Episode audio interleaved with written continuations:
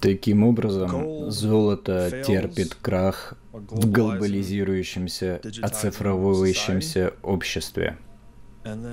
И тогда мы представляем фиатную валюту, и куда она нас приведет? Если я не могу использовать золото, мне нужны деньги, которые будут сильнее, быстрее и умнее. Так что же является примером более сильных денег? Ну, я нахожусь в Лондоне. У меня есть деньги на сумму 100 миллионов долларов. Мне нужно доставить их в Рим по телеграмме или перевести в Рим со скоростью, с которой может ехать лошадь. А я не могу перевести столько золота. Поэтому я использую аккредитив. Если я могу проецировать деньги через какую-то кредитную сеть, будь то сеть Ротшильдов или имперская сеть или что-то еще, тогда у меня есть более сильные деньги, и у меня есть более быстрые деньги. Если я могу предложить вам эти деньги в обмен на 3% дохода, они становятся более умными деньгами. Более умными в том смысле, что я создал приложение, которое делает что-то сложное. Например, когда я даю вам деньги на 30 дней, а в конце 30 дней вы должны вернуть мне их и добавить 4%, я создал дериватив на деньги базового слоя или своего рода ценную бумагу. Таким образом, способность создавать ценные бумаги и возможность быстро передавать их на большие расстояния позволяет создать более сложную экономику. И это хорошо для экономической производительности. Отсюда и идея фиата. Я думаю, что самые ранние фиаты были похожи на торговые станции на французских территориях Канады.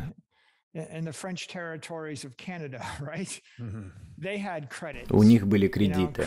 Кредитные системы на кораблях, кредитные системы торговцев. Всегда существовали частные кредитные системы. Затем со временем появились муниципальные кредитные системы, как у мэра города-государства или чего-то подобного, или мэра деревни, а затем вы дошли до систем штатов, федеральных систем и систем агентств, и кто знает, не создавали ли церкви свои собственные кредитные системы.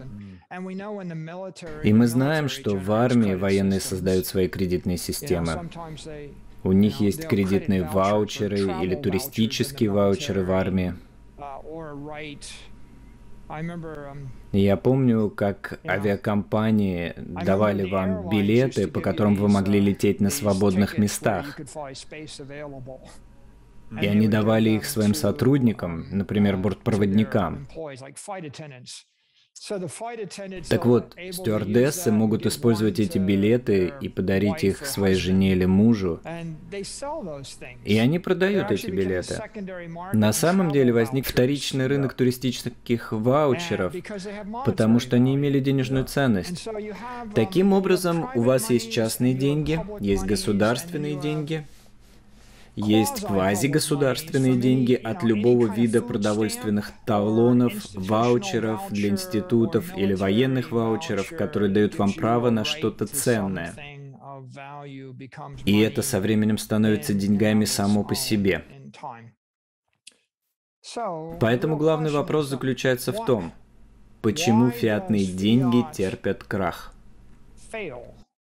Мы знаем, почему они работают. Причина, по которой они работают лучше, чем золото, заключается в том, что вы помещаете его на лист бумаги, и в конечном итоге рост баз данных вместе с возможностью тасовать бумажки означает, что стало намного проще создать приложение фиатных денег базового слоя. Все, что мне нужно сделать, это выписать чек. Каждый раз, когда я выписываю чек, я создаю приложение. Эй, заплатите Роберту Бридлову 792 доллара 27 центов. В фиатном стандарте это уходит около 20 секунд. Создание 792 долларов 27 центов из золота невозможно для всех, кроме одного из 100 тысяч человек, и займет день.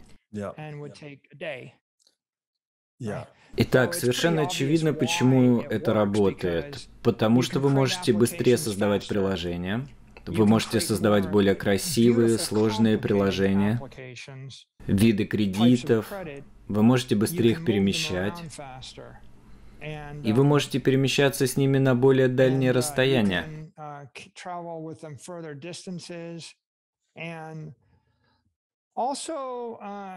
И кроме того, они не стимулируют насилие в той же степени, в какой его стимулирует золото.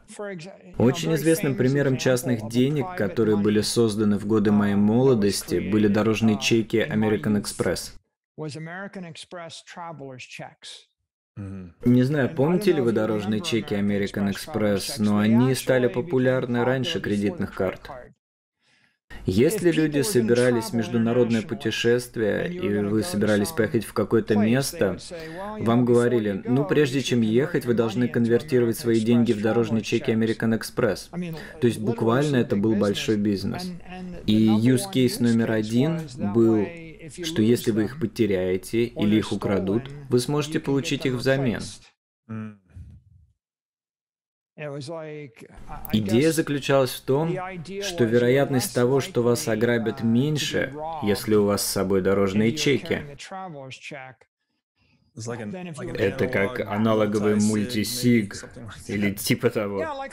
Да, как мультисиг версия денег или обернутых денег. И American Express заработала все свои деньги, потому что люди покупали дорожные чеки на 100 миллионов долларов, а выкупали только на 95 миллионов.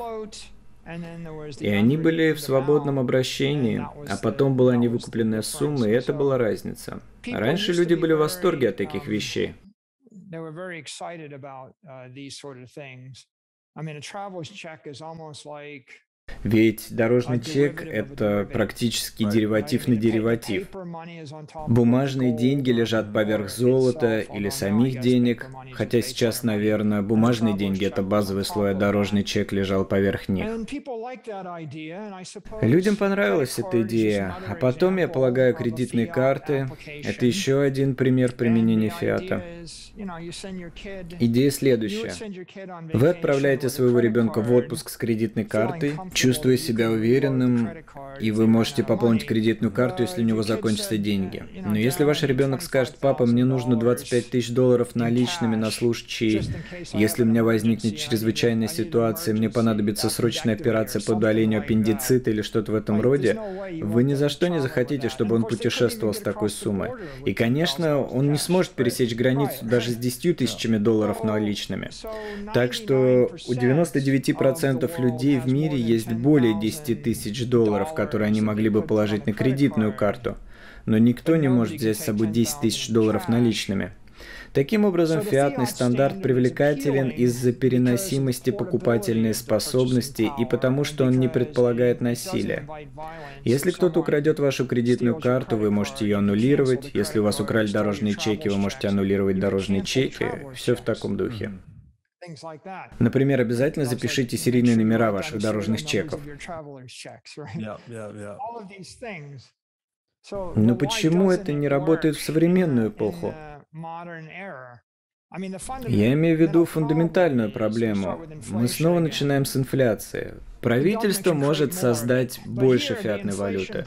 Но здесь проблема инфляции – это не мелкая проблема, как с золотом. Это серьезная проблема. Вместо гарантированной инфляции в 2% с периодическими 20%, вы получаете гарантированную... А, Сейфдин предположил цифру скорее в 10 или 11%.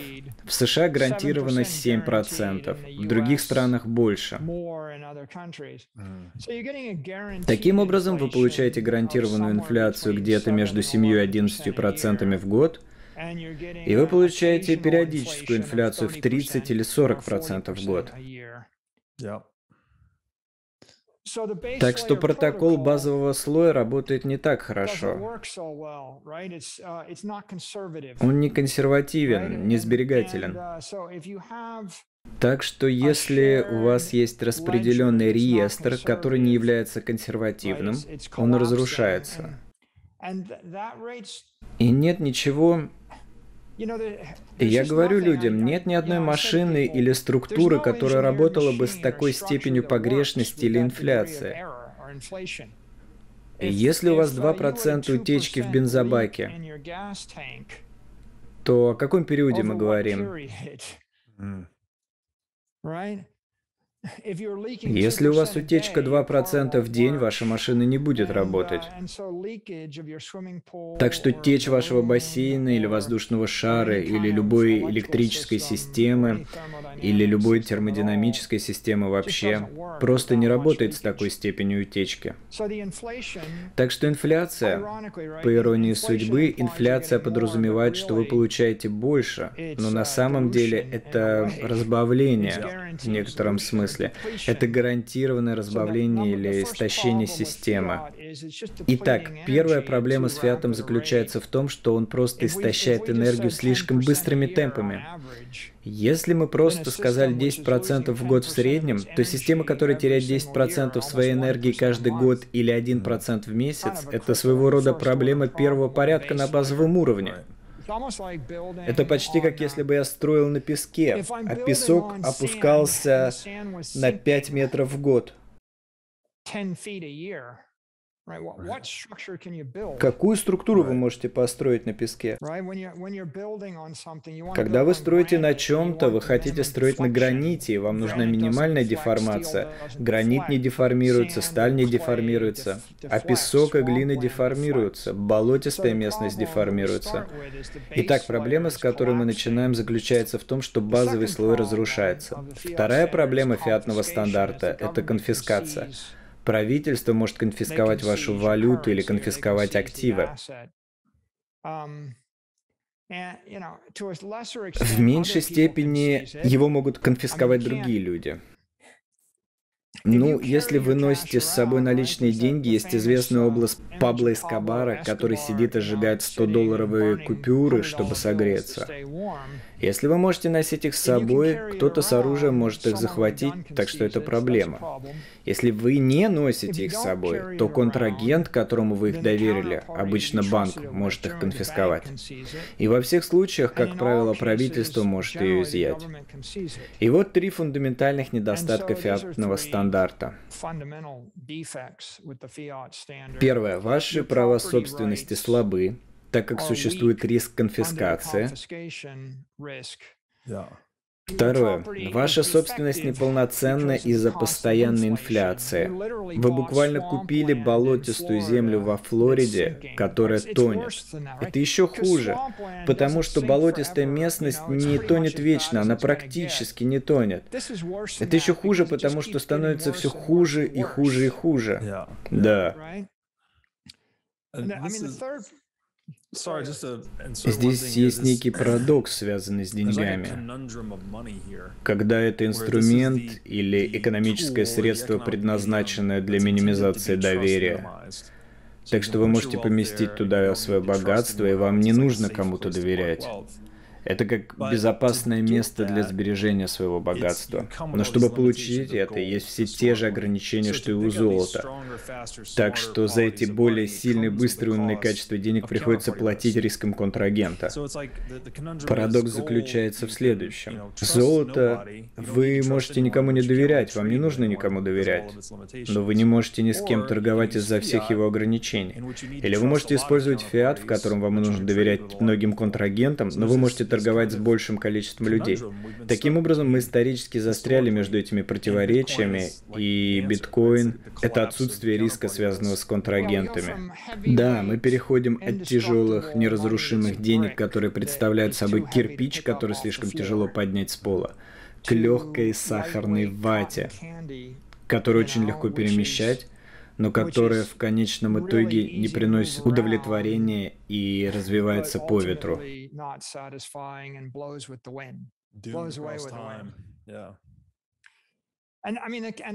Риск контрагента вот объяснение инфляции. Да? Правительство раздувает ее, а риск контрагента – это коренная проблема конфискации. Но опять же, даже если у вас были наличные деньги в кармане, у вас нет риска контрагента в ближайшей перспективе. Но то, что у вас есть, это риск лишиться денег из-за того, что их отберут физически.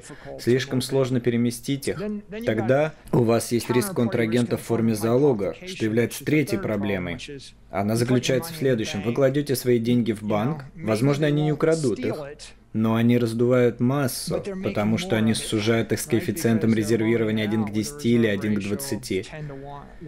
И поэтому вы кладете миллион в банк, и они создают еще 10 миллионов, которые разбавляют ваш миллион. Таким образом, обеспечение займа – это третий недостаток фиатного стандарта.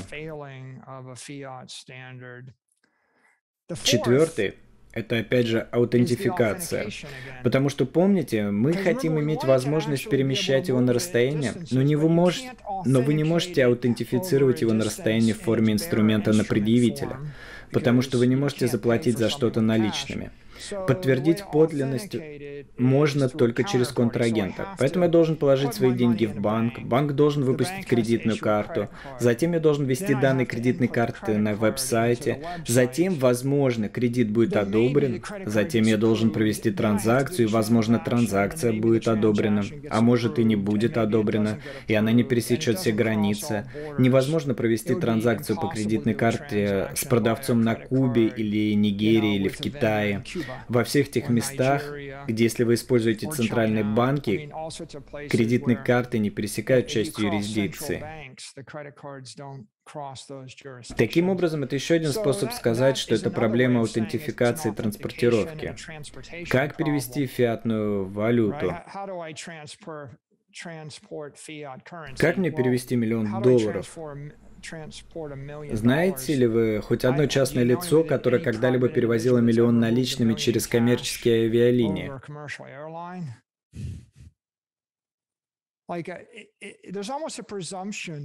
Существует предположение, что если у вас в багаже миллион долларов наличными, то вы преступник. Разве это не интересно?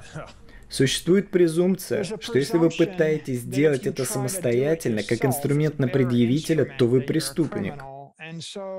И вот что мы имеем. У нас есть монополия на транспортировку через банки, но банки могут перемещаться только внутри сети центрального банка. В противном случае им приходится пересекать центральные банки. Таким образом, монополия существует на уровне банков, затем на уровне центральных банков, а затем центральные банки отвечают перед государственными департаментами правительства. Поэтому Центральный банк США не будет вести дела с Центральным банком Кубы. Точка. Этого не произойдет. Поэтому транспортировка через юрисдикцию затруднена и опасна тем, где она возможна. Либо это работает, вы находитесь в зоне, где это работает. Например, в США вы переводите деньги между Bank of America и Citigroup в 3 часа дня во вторник, и тогда, возможно, это работает. Хотя на самом деле мне отказывают, когда я пытаюсь совершить небольшие операции по кредитной карте между кредитной картой и телефоном. Мне отказывают примерно в трети случаев. Какие виды сделок? Попробуйте перевести 2500 долларов в кэшэп из своего банка, и банк может фактически остановить операцию. Что угодно в таком роде. Если это выглядит как перевод, вы получаете всевозможные ограничения на скорость, с которой вы можете переводить деньги. Если вы хотите перейти к большим объемам, если вы хотите перевести 50 тысяч или 100 тысяч долларов, неизбежно у вас должен быть доверенный банкир, человек, который звонит вам по телефону, чтобы перевести эти деньги. Поэтому мы перемещаем крупные суммы денег между 9 и 17 часами вечера с помощью доверенного банкира с ручной аутентификацией.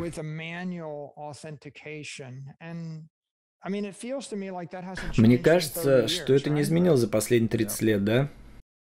Так что вы не можете перемещать деньги вне рабочего дня с 9 до 5, и вы не можете сделать это без доверенного банкира.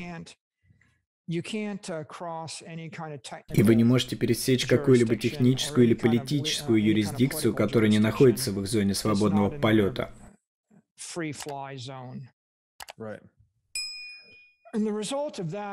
И в результате этого препятствия для перемещения этих денег чрезвычайно велики. Так что, с одной стороны, это может занять у вас 72 часа, а реальная стоимость сотни долларов. С другой стороны, если вернуться к сети кредитных карт, у вас есть монополия в сети кредитных карт, и в результате комиссия по кредитной карте составляет 2,5%. Так что там, где деньги движутся, там и 2,5% комиссия. И это в лучшем случае, но сеть денежных переводов иногда получает до 10%. Таким образом, комиссия варьируется от 2,5 до 10%. Если вам повезет, вы получите одну из этих карт с кэшбэк, и тогда эффективный кэшбэк составляет 1,5% или около того. Таким образом, эффективная стоимость всего составляет 1%. Но это 100 базисных пунктов, что является огромной суммой денег, безумно большой суммой денег. И сеть действительно не конкурентоспособна, и она не претерпела значительных изменений за 30 лет. Кроме того, существуют огромные проблемы с возвратом денег за мошенничество. Все эти препятствия, которые вы описываете, по сути, являются ущемлением прав собственности.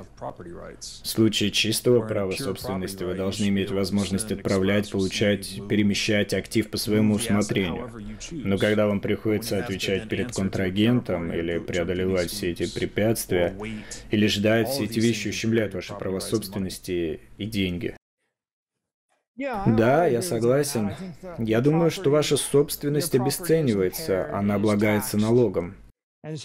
И это либо явный налог со стороны правительства, муниципалитета, штата или федерального правительства, либо частный налог со стороны денежных переводов, который взимает с вас плату за перемещение денег.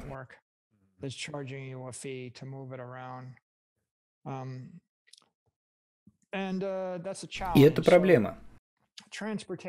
Итак, транспортировка либо трудна, либо опасна, либо невозможна, либо дорога. Это проблема. И затем это приводит нас к двум другим реальным недостаткам фиатного стандарта. Во-первых, у вас много кредитных проблем, потому что множество сложных долговых обязательств накладывается поверх базового слоя денег. А это сложные долговые кредитные инструменты с риском контрагента. Подделка документов, мошенничество с чеками или любое другое подобное, где кто-то должен платить. Много мошенничества и много кредитных проблем. И затем есть мошенничество с ценными бумагами. В случае мошенничества с ценными бумагами существует слишком много сложных приложений, который строится на основе представления вам контрагента. И нет способа прозрачно проверить подлинность или убедиться в том, что приложение правильно построено и должным образом обеспечено.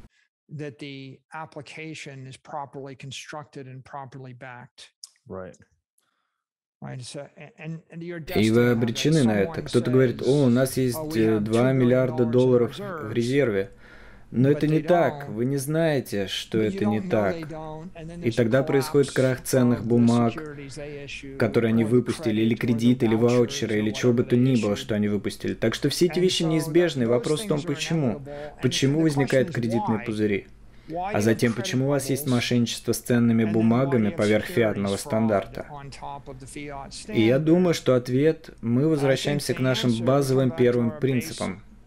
Ответ таков. Протокол базового уровня фиата дефектен. Деньги базового уровня дефектны. Является ли он распределенным, неизменяемым, корректным реестром? И ответ нет.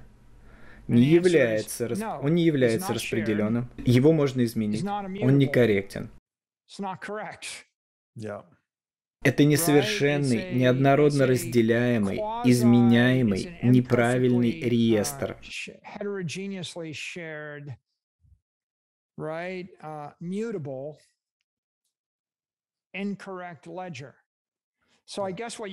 Так что, наверное, можно сказать, что это реестр, да? Реестр, да. Но он не является общим, не является неизменным и не является корректным. У вас нет окончательного расчета, поэтому вы имеете массовое мошенничество в сети кредитных карт. У вас есть переводы, которые не имели места, но и представляются как имевшие место. У вас есть балансовые отчеты, которые не существуют, но представляются как существующие. У вас есть проблема с базовым уровнем. Вторая проблема заключается в протоколе прикладного уровня. Он случайный и ручной. Поэтому протокол, с помощью которого я бы создавал приложение, это деньги базового уровня. Например, ценная бумага — это приложение, кредитная карта — это приложение. Нет никакого технического протокола, или он не программируется. Нет прикладного программируемого интерфейса. Это ручной протокол. Поэтому каждый отдельный банк создает свое собственное приложение. Например, банковский кредит – это приложение фиата, и каждый банк выдает свой собственный набор кредитов, и все они должны поддерживать определенный уровень резервов, да? Но они проходят аудит, и тот факт, что они должны быть uh, проверены, доказывает, что все они просто выполняются вручную и неоднородно. Поэтому нет прозрачного, совершенного прикладного протокола. А следствием этого является то, что приложения в фиатном стандарте не имеют целостности ни в математическом, ни в техническом, ни в инженерном смысле. they have no integrity in a mathematical sense or a technical sense or an engineering sense. Физическая метафора такова. В реальном мире я стою на твердой земле. А в фиатном мире мои глаза закрыты, и кто-то сказал мне, что я могу сделать два шага влево, и я буду стоять на твердой земле. Но я не знаю, что я стою на твердой земле. Я не знаю, что нахожусь в 30 метрах от обрыва. Возможно, я нахожусь в одном метре от обрыва. Кто-то сказал мне. И у меня нет протокола, чтобы установить, правда это или нет. Uh, так что вы можете великодушно сказать, что люди просто постоянно ошибаются. Я думал, что вы в пяти метрах от обрыва, а вы были только в четырех, и поэтому вы мертвы. Может быть, это просто честная ошибка. Но опять же, может быть, в моих корыстных интересах было сказать вам, что вы в пяти метрах от обрыва, а на самом деле вы были в двух метрах от обрыва.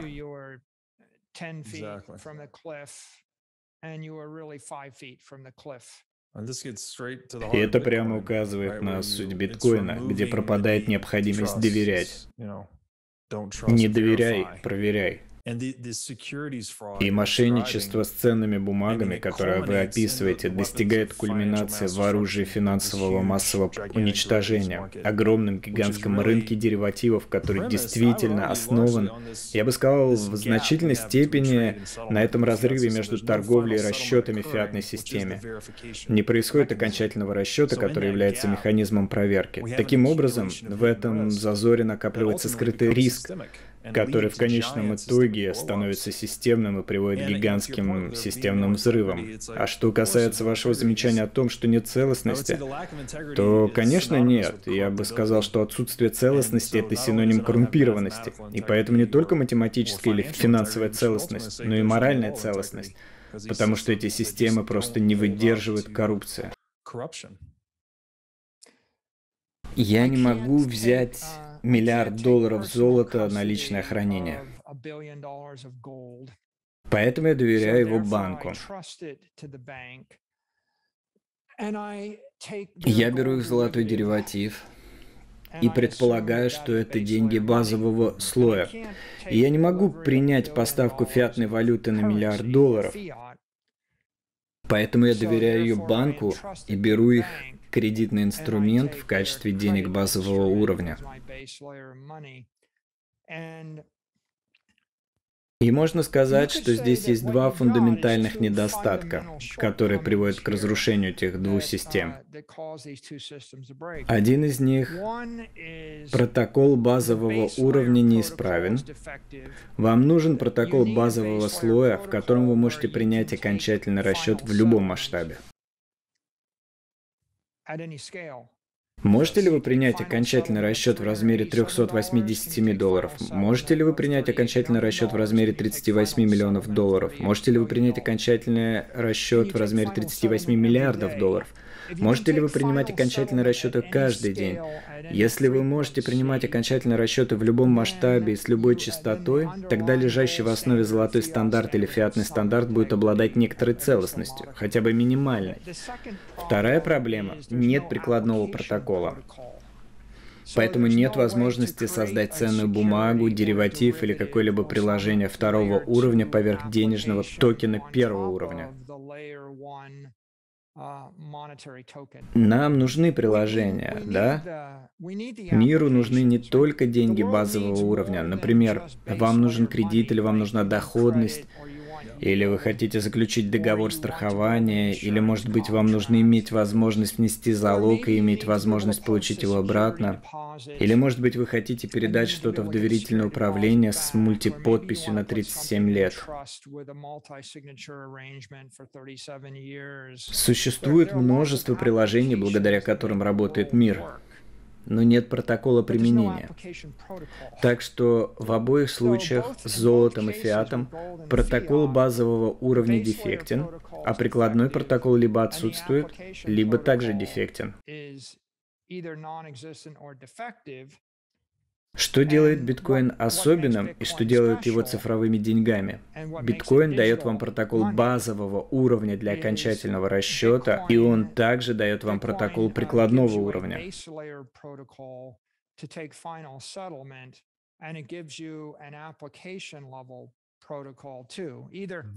Мы могли бы подискутировать на эту тему. Находится ли прикладной протокол на основном слое? Если да, то это перевод в сети биткоина. Или прикладной протокол находится на Lightning, то есть используется второй уровень. Любой из них можно рассматривать как прикладной протокол.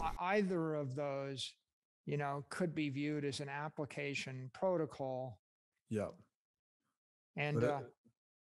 Вы все еще сохраняете возможность окончательного расчета даже на Lightning. Поэтому я думаю, что суть, и это очень важно, а, если люди смогут понять это, антихрупкость мировой экономики зависит от этого простого факта.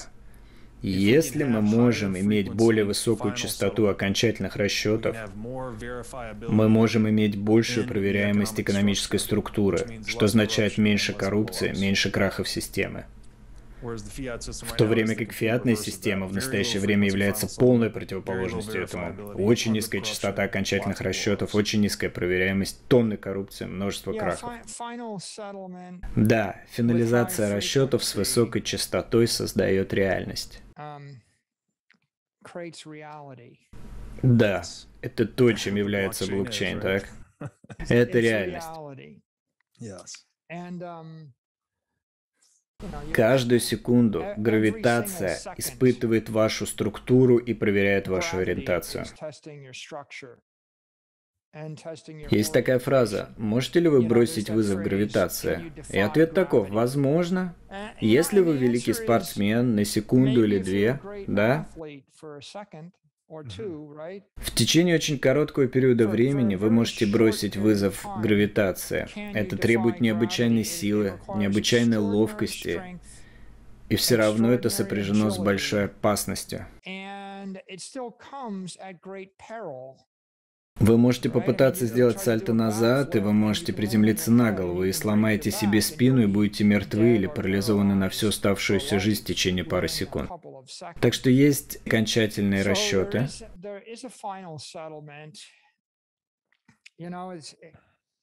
Если вы рассматриваете сеть криптоактивов, такую как биткоин, а биткоин является величайшим, может быть единственным успешным примером, но безусловно величайшим примером сети криптоактивов, то параметр частоты и параметр размера блока для сети криптоактивов эквивалентен константам пространства-времени во Вселенной.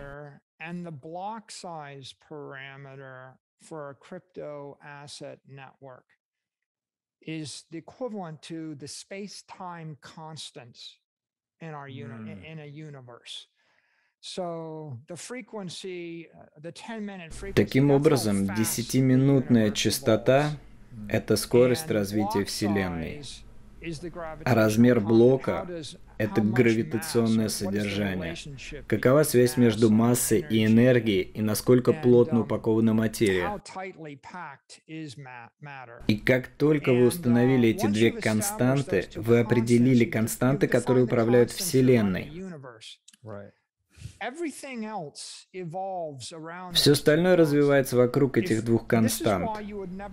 Вот почему вы никогда не захотите их изменить, потому что изменить их значит играть в Бога. А играть в Бога можно только один раз. Когда вы запускаете Вселенную, если вы измените частоту и размер блока биткоина, вы аннулируете всю работу, которая была проделана ранее. Вы ставите под угрозу все структуры, которые сформировались во uh, Вселенной с начала времен. Вы нарушаете каждый механизм, который был создан в рамках этого набора структур. Вы ухудшаете их. И, возможно, ломаете их. И вы ввергаете будущее в хаос. impair them and maybe break them. And you throw the future into chaos. Yeah. Происходят все эти вещи. Я имею в виду, что для меня это не может быть яснее. Но если вам нужна физическая метафора, то она будет звучать так, что если я сейчас увеличу the гравитацию на поверхности Земли в три раза, если бы я мог щелкнуть пальцами и сделать это, сколько у вас есть предметов мебели, которые сломаются под собственной тяжестью? Сколько стульев развалилось? У скольких людей становится сердце? Сколько кораблей утонет? Сколько самолетов продолжит летать? Сколько заводов перестанут работать? Все ломается, не только заводы, но и здания, мосты, шины.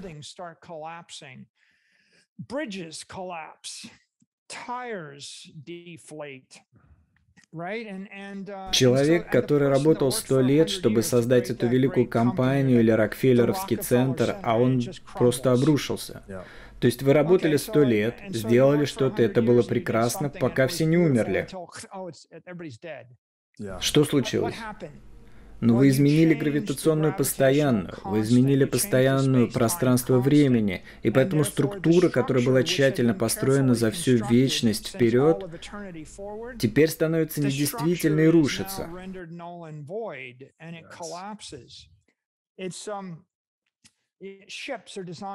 Корабли проектируются на основе числа Рейнольдса. Есть нечто, называемое скоростью движения в водоизмещающем режиме. И она зависит от формы корпуса, а это функция того, как течет жидкость. Это основные константы. И как бы быстро вы не толкали корпус судна, оно не пойдет быстрее, потому что вода отталкивается так же сильно, как вы ее толкаете. Потому что вода противодействует 150 вашему движению с той же that's 30 силой, с какой вы движетесь. Вот 12 почему and a half or 50-метровое 13 судно шириной doesn't 5 matter метров будет идти со скоростью в Yeah. 12,5 или 13 узлов и не имеет значения мощность двигателя. Просто так устроен мир. Другой пример – ударные волны и скорость звука.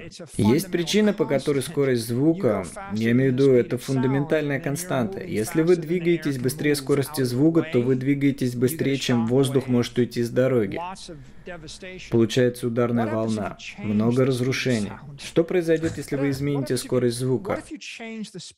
А если изменить скорость света? Именно. Мне нравится, потому что, возможно, мы создаем еще один мем о том, что биткоин — это EMC квадрат денег. И что, по-вашему, вы можете играть в Бога только один раз. И Сатоши сделал это. Он установил правила. И стратегии, которые мы строим на основе этих констант, зависят от неизменности этих констант. Если вы пойдете и измените их, то все стратегии, которые были построены вокруг них, рухнут. So, yeah, yeah, like a, как и вся индустрия майнинга биткоина. Все основано на том, что биткоин добывается с определенной скоростью, а протокол сокращает вознаграждение, и стоимость всех комиссионных сборов зависит от размера блока. Если увеличить размер блока, доходы от транзакций рухнут. Если доходы от транзакций рушатся, то рушится прибыльность майнинга биткоина. Если рушится майнинг биткоинов, то рушится потребление энергии. Если рушится безопасность, рушится сеть. Вы знаете, что происходит с некоторыми валидаторами на Proof of Stake? Если вы перейдете от доказательства работы к доказательству доли, вы разрушите всю свою индустрию майнинга.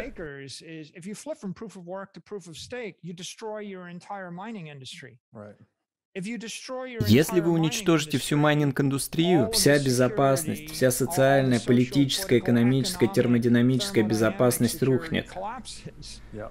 Если она разрушается, то разрушается целостность и долговечность денег. Это влечет за собой всевозможные последствия второго, третьего, четвертого порядков. Фундаментальная основа и целостность такова. Нужно знать, что Бог не собирается менять правила по отношению к тебе, если ты всю жизнь работаешь над чем-то. Если вы хотите свести людей с ума, измените правила. Например, если я изменю скорость света и скорость звука, или в пять раз увеличу гравитацию до того, как вы начнете выступать на Олимпийских играх, а когда ваши соперники начнут соревноваться, я уменьшу гравитацию до Луны, и они прыгнут на 60 метров в воздух и победят вас, то ты такой, ну, у того парня была лунная гравитация, у меня сатурновская, у меня сломаны ноги, сломаны бедра, я лежу на каталке с капельницей в руке, и мое сердце вот-вот остановится. А другой чувак носится по стадиону. Это кажется не совсем справедливым.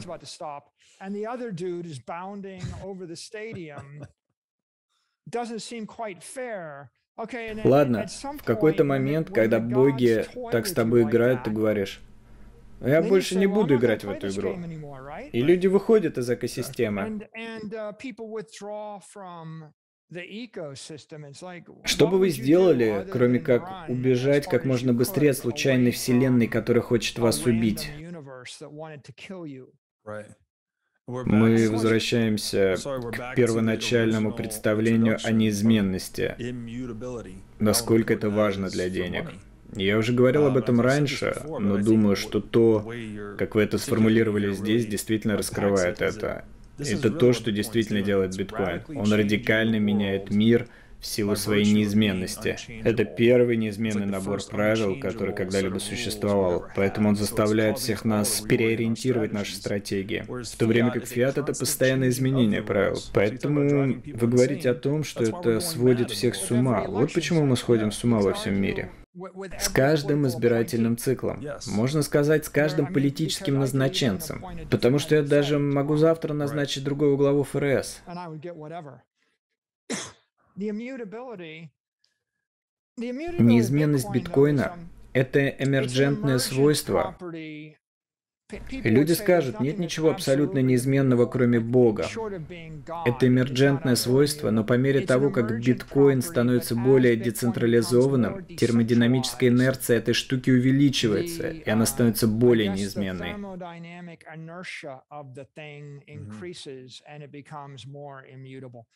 Когда было 100 ходлеров, это было что-то. Когда был миллион, он был неизменным. Когда было 100 миллионов, он был более неизменным. Когда майнинг биткоина распространяется, когда количество ходлеров растет, когда больше институтов, организаций, юрисдикций ходлят, чем больше он распространяется, тем более неизменным он становится, и, следовательно, тем выше степень уверенности целостности протокола. Mm-hmm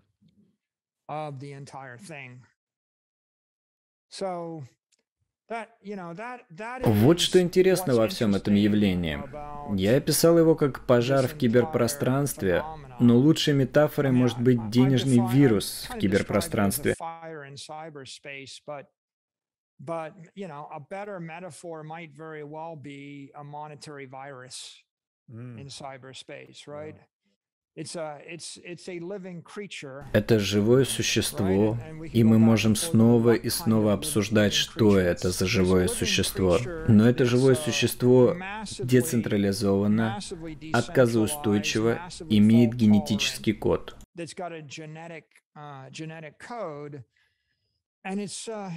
И это роевое существо. Оно генетически воспроизводит ДНК, и чем больше оно воспроизводится, тем больше распространяется, тем более децентрализованным оно становится, тем более неизменным оно становится, тем более жизненно важным оно становится, и тем сильнее оно становится.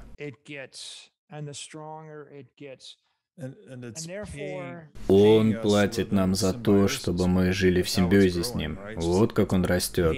Он стимулирует всех к благоприятному взаимодействию с ее сетью, будь вы майнер, ходлер, разработчик, все заинтересованы в успехе биткоина в силу его системы стимулов. Да, это что-то вроде роевого облака правды, живая туманность правды. living, yeah. the living truth nebula. Yes. Я написал в Твиттере на днях. А я подумал, что вам может это понравится. Потому что фиат — это противоположность. Это как облако самообмана. Мы думаем, что мы можем просто напечатать больше денег, и все будет хорошо, замазать прошлые ошибки. А лекарство от самообмана... Я разговаривал с одним парнем, Джоном Вервеке, и он говорит, что лекарство от самообмана — это мудрость. Так что можно сказать, что это облако, рой, организм мудрости. Мы возвращаемся к принципам денег. Да, необыкновенная вещь. Необыкновенная. А для посторонних мы кажемся сумасшедшими. Человечество попробовало использовать металлические деньги, затем перешло к фиатным деньгам, Затем мы изобрели компьютеры, объединили их в сеть, а затем усовершенствовали криптографию.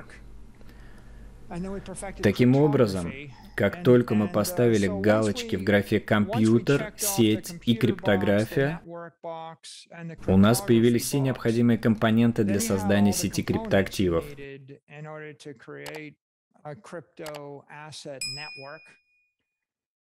И это то, чем является биткоин, да? Возможно, не первая, но первая успешная сеть криптоактивов, которая стала идеальной технологией для денег.